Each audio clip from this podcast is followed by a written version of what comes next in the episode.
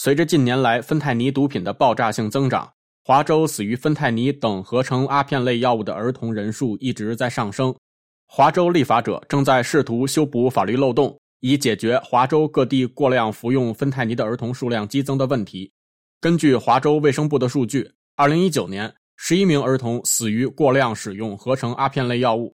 在短短四年内，这个数字在二零二二年跃升至三十一名儿童。这些儿童的死亡大部分都是芬太尼所致。金县、斯诺霍米什县和皮尔斯县的死亡人数在整个华州最高。根据华州现行法律，除非儿童死亡，用芬太尼危害儿童的人只能被指控为轻罪。目前，华州检察官和执法部门正在设法修改相关法律，将致使儿童接触芬太尼等致命药物的行为定为危害儿童的重罪。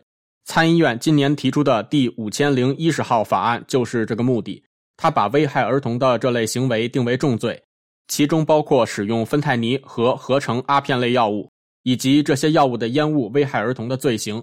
据相关人士透露，该法案还会涉及未来可能出现的其他合成阿片类药物。目前，法案已在州参议院一致通过，接下来将进入众议院审议。